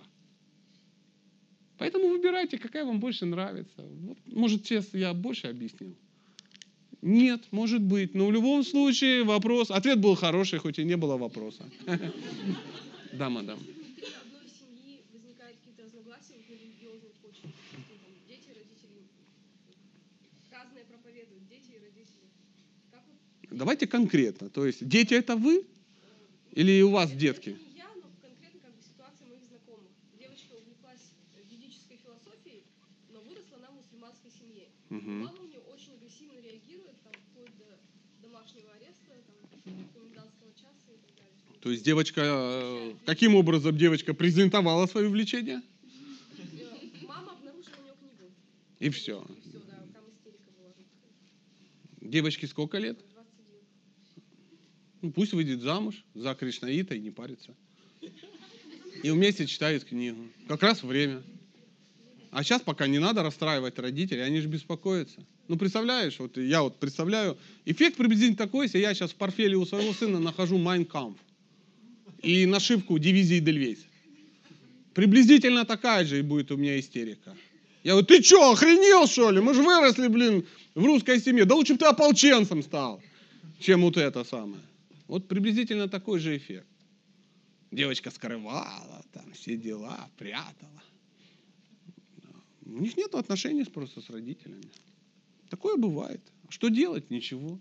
Не надо ничего делать. Вам бы, знаете, есть анекдот. Доктор, доктор, вот у меня такая проблема. Что делать? Резать к чертовой матери, не дожидаясь перитонита. Ну, думает, что-то как-то страшно. Зашел в соседний кабинет, там сидит такой флегматичный. Говорит, ох, э- этим хирургам, им бы все резать и резать. На таблетку само отвалится. Поэтому на таблетку само отвалится. Не надо травмировать родителей. Не нужно, они тебя любят. И вот эта мама, мусульманка, ну, по вашей версии, она, она не злодейка, она любит своего ребенка. Она просто не понимает. А девочка не смогла объяснить. Если вы что-то делаете из ряда вон выходящее, нужно ну, презентовать красиво. Правда же? В чем мама виновата? Ни в чем. Надо как-то совмещать Божий дар с яичницей. Правда же? Ну, то, о чем вы говорите. Плавный переход. А если девочка там стала там, да вы ничего не понимаете, да вы, блин, ну, вульгарные мясоеды, пу, ваш борщ с мясом. Я думаю, мама только расстроится. Но э, я как бы, ну, в общем, а, э, каждая семья счастлива по-разному. Я вот, например, стал э, преданным, ну, преданным сильно, вегетарианцем. Ну, жена подумала, что шиза просто. Ну, что. Три года как-то мирилась, терпела это. А может быть, вообще надо, ну, надо правильно выдавать. Надо говорить так, чтобы люди понимали тебя. Представляешь, ты приходишь, все, мама, я поняла. Я теперь а, поклонница Кришны. Я буду теперь гопи и буду одной из трех миллиардов его любовниц. Мы будем танцевать танец раса каждый день. Каждый день. Я брошу своего виртуального духовного мужа и уйду к Богу, потому что випролам хараса это самая лучшая лаз. Мы будем в разлуке, мы будем плакать и сопли размазывать по земле Вриндауна. Мама говорит, боже, какой экстаз! Доча, конечно, давай так. А я сейчас вообще не пошутил. Заметь? А все надо сказать интересно. Мама, я увлеклась очень удивительными вещами. Йога. Йога. Теперь у меня это не будет целлюлита. Я буду лучше понимать Коран. Дайте немедленно Коран, я хочу сравнить немедленно. Хочу прочитать, потому что я все никогда не читала. Что там, вы разбираетесь в Коране? Мама говорит, нет. Она говорит, давайте все изучим. Общем, вот такая книга, вот такая, мы надо что-то с этим делать. Вот у нас Бхагавадгита стоит, есть Коран, мы, блин, татары, а нифига как бы не это самое. Вся духовная практика это не есть свинью. Это не самая большая духовная практика. Да, слоны вот тоже не едят свинью, но это не значит, что они придут к Аллаху. Обезьяны, они вегетарианцы, но они не значит, что они к Кришне придут. То есть диета это пятая, пятая, если не двадцать пятая. Он что-то там дам завел в тупик. Простите. Дорогие друзья, если еще вопросы... Ну, вы уже поняли, какие могут быть ответы, поэтому, судя по всему, судя по всему, вопросов больше не будет, да? Да. Мы будем, я здесь целую неделю буду, мы будем э, встречаться, мы будем общаться на семейные темы. По утрам мы тоже где-то в каком-то там на месте будем читать, опять же, Бхагавадгиту. У нас там будут мужские клубы, женские, всякие такие. Но я думаю, организаторы вам как бы скажут. Хотите, приходите. Я по-любому это буду читать. Не хотите, не приходите, вам же хуже. Потом не говорите, потому что когда я приеду второй раз в Ижевск, Бог его знает, потому что вдруг помру. Всякое бывает. А что вы думали? Смертность на планете Земля стопроцентная. Да, да. Лучше пользоваться сейчас. Пожалуйста, может быть, кто-то еще решился.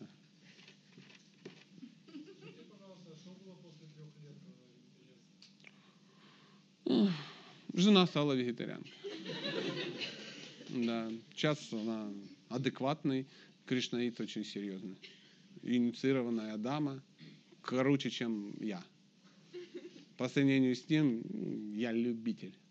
Люб- А у нее там все очень серьезно. Там такие пуджи, там, а, что там говорить. Не напоминайте, одни комплексы неполноценные. Меня, как грязного явана, уже не пускают к алтарю, потому что я все испачкаю. Поэтому единственное, что ей надо, это привезти флейту серебряную для Бога, тапочки. Ну, в общем, там очень все серьезно. Очень все серьезно. Ну, источник моего вдохновения. Вот, видите, у меня кто в семье есть, о ком я забочусь. Поэтому кто из вас не придет на лекции по семейной психологии, тот легкомысленный, дальновидный человек. Это агрессивный метод проповеди. Пожалуйста, у нас есть еще время или уже надо закон? У нас вагон времени, а вы молчите. Вы что, так нельзя. О, спасибо вам. Может быть, он слишком общий вопрос, но вот э, интересует конкретно, вот, если про обязанности, да, вот, дхарма, семейного человека вот с учетом современных вот реалий общества нашего? Ничего не изменилось. В современной реалии. Семейный человек. Ну, в данном случае вас интересует не дхарма жены, дхарма мужа. да, Любить свою семью, делать все возможное, чтобы они были счастливы, зарабатывать, обеспечивать, защищать, избавить ее от такого удивительного а, мероприятия, как работать, чтобы она была женщиной, чтобы она расцвела рядом с вами, чтобы все вам завидовали и говорили, Боже, рядом с этой мужчиной женщина счастлива. Поэтому она пойдет за вами, куда бы вы ни пошли. Если вы пойдете к Богу, она пойдет за вами, а за ней еще пойдут ваши дети. Но она должна вам доверять, она должна понимать, что вы настоящий, что вы крутой, мягко скажем, мужчина. Ну, Вот, вот и вся дхарма мужа. Работать, добывать, мочить мамонта, тащить в гнездо. Защищать женщину от ее ума, которая ее беспокоит, защищать ее от всего. Это мужчина. И я вам скажу, что вы будете сразу чувствовать себя очень, очень, очень круто полноценно. То есть только полноценный человек может заниматься духовной практикой. У Бога ему очень тяжело заниматься. Когда ты понимаешь, что это чудило просто. Как я могу построить отношения с Богом, если у меня не хватило мозга построить отношения с женщиной? Поверьте, женщина значительно проще, чем Бог. Если вы не смогли построить отношения с женщиной, как вы с Богом построите? То есть потренируйтесь на жене, и она вас научит, она вас научит любить без протянутой руки. Чего, в принципе, Бог от вас и хочет. Чтобы вы перестали у него клянчить, блин. Ну Да, да, ну ты же насущный, вот это, это. Вот сейчас я попастюсь, а дай мне, пожалуйста, что-то такое. Он говорит, ту на тебя. У тебя есть взаимоотношения с Богом, а ты как бы пытаешься из Бога сделать автомат газ воды, чтобы он тебя, ты на кнопку надавил, сироп потек. Да, он очень удивляется. Он говорит, чудило, ты танковым двигателем муху гоняешь. То есть использовать Бога для решения материальных проблем, это вот танковым двигателем гонять мух. Теоретически можно, но странно, дорого, непрактично. Его можно вставить в танк и продать за 2,5 миллиона баксов, а ты муху поймал. Да, пожалуйста, может быть, ну, я в двух словах, иначе, да, пожалуйста. слушать ее в исполнении того, у кого есть этот вкус, другого пути нету. То есть надо слушать лекции по Бхагавадгите, у кого есть реально вкус к этому вопросу. Да, я, например, мне нравится читать Бхагавадгиту, я получил этот вкус ну, от неких персонажей. То есть э, Госвами Махараш меня очень сильно потряс, я слушал его Бхакти Шастру, и я был удивлен. Ну, еще есть э, некий человек, его зовут Виджити Пуджика, ну, такой преданный есть, и он так ее читал, что ну, вообще, я думаю, боже, что я такое чу- чу- чудо просто, каких мало. Я не могу вот увидеть этого вкуса, который он оттуда берет. Я стал читать, изучать, как они говорят, и мне очень понравилось. Мне очень понравилось. Я прочитал ее. Да, да, да. И мне нравится. Там ну, очень много удивительного. То есть читать Бхагавадгиту, на самом деле, если ты погрузился, очень круто.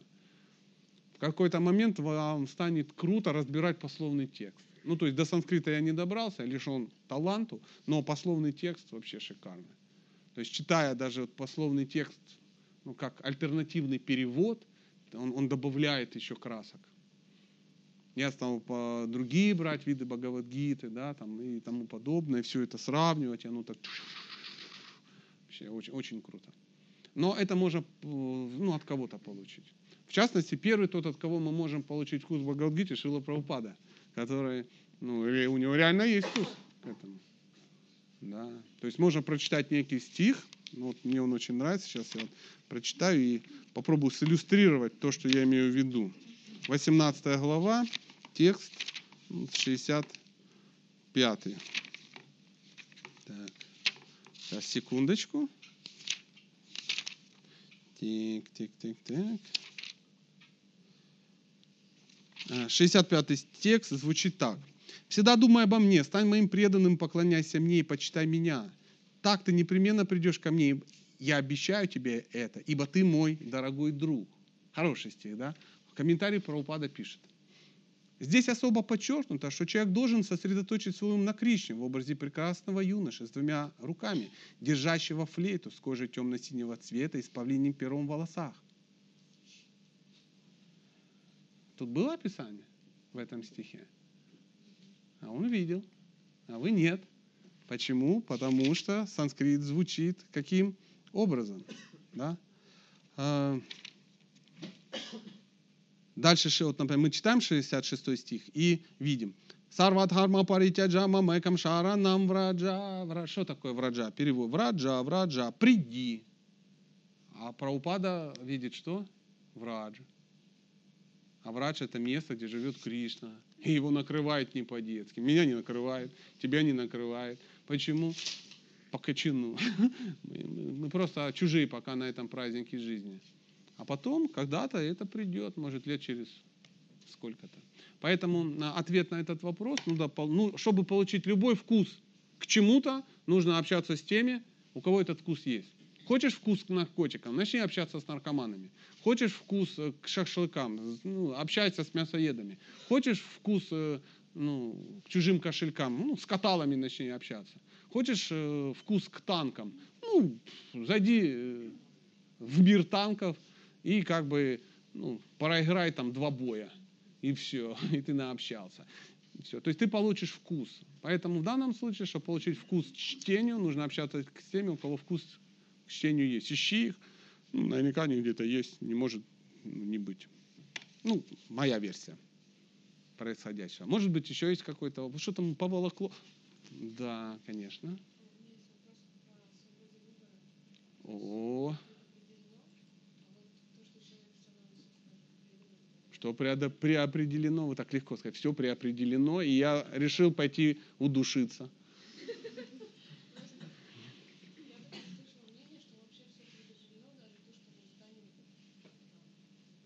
Тогда какой смысл? Вообще мы тут с вами сейчас сидим, коли все предопределено.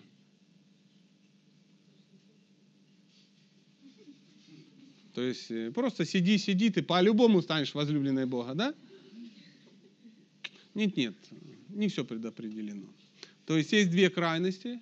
Первая, мы э, э, строители своей судьбы, мы цари, мы боги, все от нас зависит, любая дорога наша, что, что посмеешь, что пожмешь, да, и все, что ты не делаешь, что все, что захочешь, все тебе доступно. Ну, обычно это на тренингах, как стать миллионером, да, да, да. Ну, обычно на тренинге «Как стать миллионером» миллионером становится проводящий тренинг.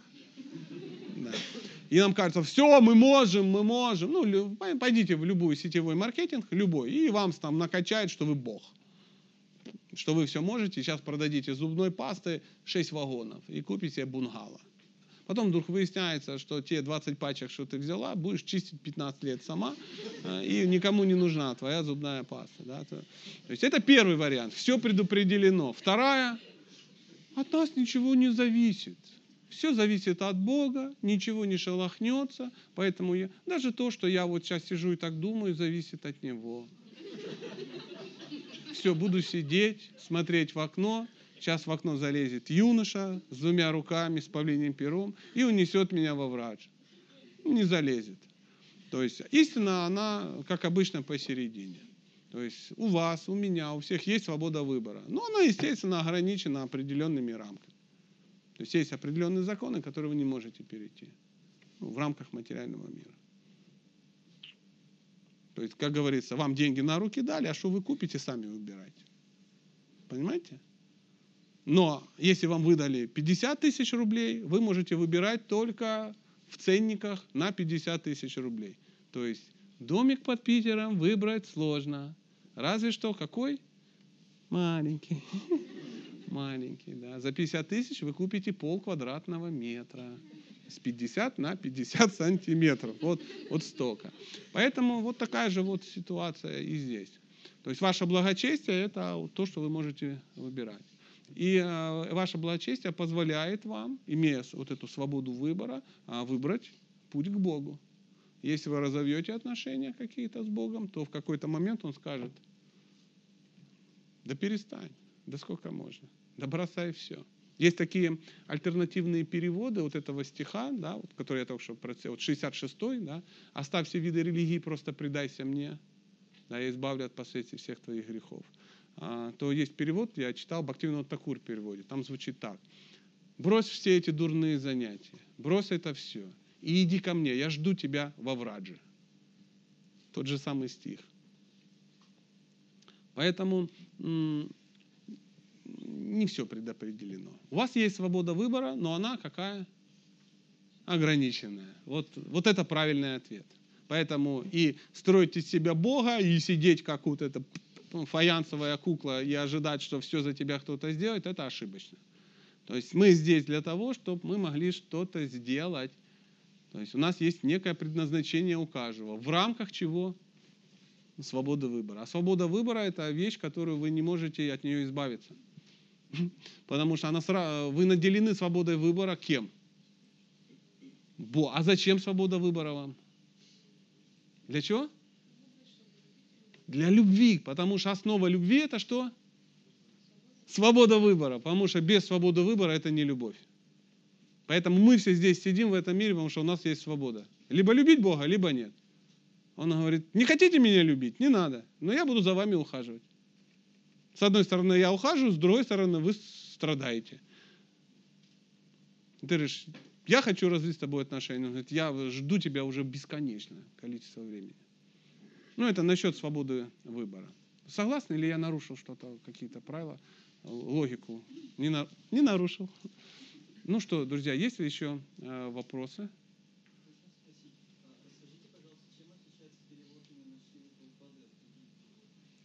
Ну, не знаю, чем. Это же санскрит, каждый переводит так, как он э, чувствует. То есть э, Шила Прабхупада вот в рамках традиции, к которой он относится, он это видит так. То есть я последователь Прабхупады, значит, я вижу это так же. То есть каждый по-разному переводит. Даже если вы возьмете и переведете ну, Байрона на русский язык, сколько будет переводчиков, столько будет ну, вариант. Согласны? Ну, любой человек, который знает какой-то язык другой, понимает, что перевести можно по-разному, в зависимости от своего видения, от своего сознания. Есть такой удивительный перевод, есть такая удивительная переводческая история. Однажды взяли э, цитату из э, Гоголя, э, по-моему, «Нос» называлась. И там была фраза, звучала так. Главный герой, я не помню как, он встал, встал утром, подошел к зеркалу и увидел, что у него, у него пропал нос. Ну, вот такая вот цитата. Ее взяли, перевели на английский, с английского на немецкий, с немецкий на португальский, потом на китайский, с китайского на венгерский, с венгерского на русский. И цитата звучала так. Он стоял на берегу океана и видел нос затонувшего корабля в бухте какой-то. Поэтому очень важно, кто переводит. Очень важно, кто переводит. Поэтому я процитировал перевод э, Бхактивинода Такура, который является, ну, скажем, одним из правильных переводчиков. Тот, кого Шила Прабхупада тоже слушал. То есть очень важна цепь тех переводчиков, которые тебя передают. Потому что переводы, особенно священных писаний, особенно санскрита, это не просто м, лингвистический какой-то навык. Это ну, передается ну, пхава определенное, то есть настроение. Ну, я так, я так это вижу. Потому что можно такую Бхагавадгиту найти, я такие видел варианты. Там грустные, грустные варианты. А Шила Прабхупада, когда переводил Бхагавадгиту, он сказал, что на английский язык есть 600 переводов. И все их читать невозможно, поэтому я переведу правильно. И он перевел, как он считает нужным. И меня приколол его перевод. Потому что, читая его перевод, я вот чуть-чуть вдохновился. И вот даже ну, пытаюсь, ну как пытаюсь, стать в ряды и двигаться туда, куда он как бы решил нас всех куда-то потащить. Ну, сектант я еще тот, да. Не без этого. Спасибо, шикарный вопрос. А сегодня все ваше, гирлянда ваша. Уже стопроцентно за обилие вопросов. Да, мадам? Ну.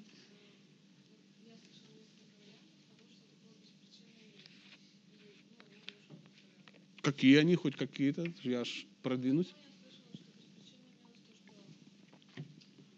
Ну,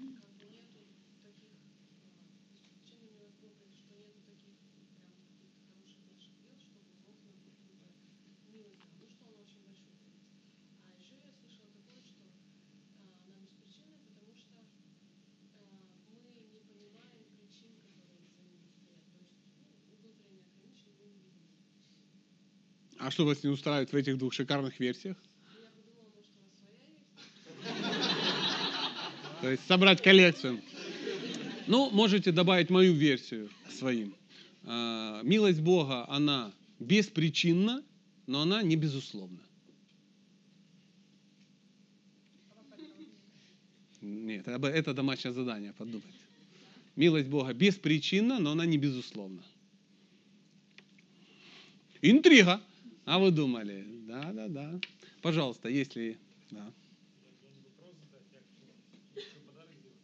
Опа! Отлично! Вот, все, поперло! Не-не-не. не. А вдруг там это, ну, 50 тысяч евро? Сейчас я вам покажу. Нет, пусть лежит дома, сегодня открою. И все, сложу в чемодан, и завтра вы меня уже не увидите. Не увидите. Пожалуйста, может быть, ну давайте, последний вопрос, или, или мы можем на тортике закончить. Ну, я шучу, я так, чтобы евро никто меня не встретил. Или, может быть, есть какой-то вопрос такой жизнерадостный, и мы будем считать нашу сегодняшнюю встречу по Бхагавадгите. Что, прикольная же встреча по Бхагавадгите, а?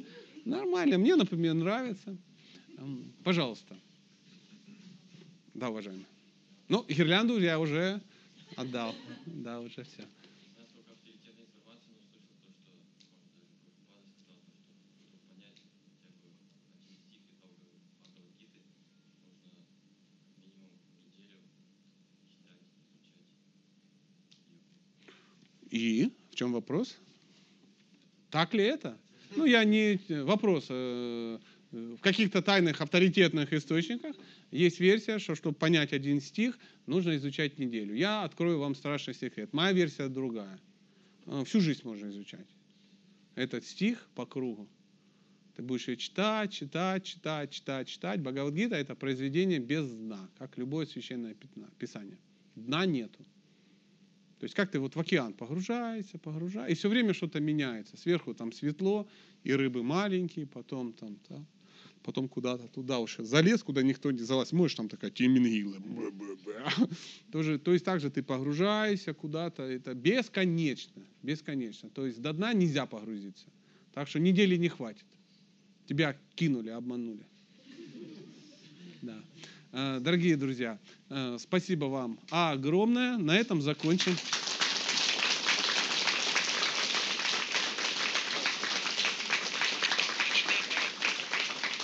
А, ну, наверное, какое-то объявление, да? Да, я хочу сделать два объявления. Ну, терпите, два объявления коммерческих. У нас э, в сайте э, будет еще 4 дня в городе, четверг, пятница, суббота, воскресенье. Эти дни будут 4 семинара, 3, дня, 3 дня семинара и, и день мастер-класс по физической вегетарианской кулинарии. Вот объявления висят. И О, хочу сказать о том, точно. что четырежды герой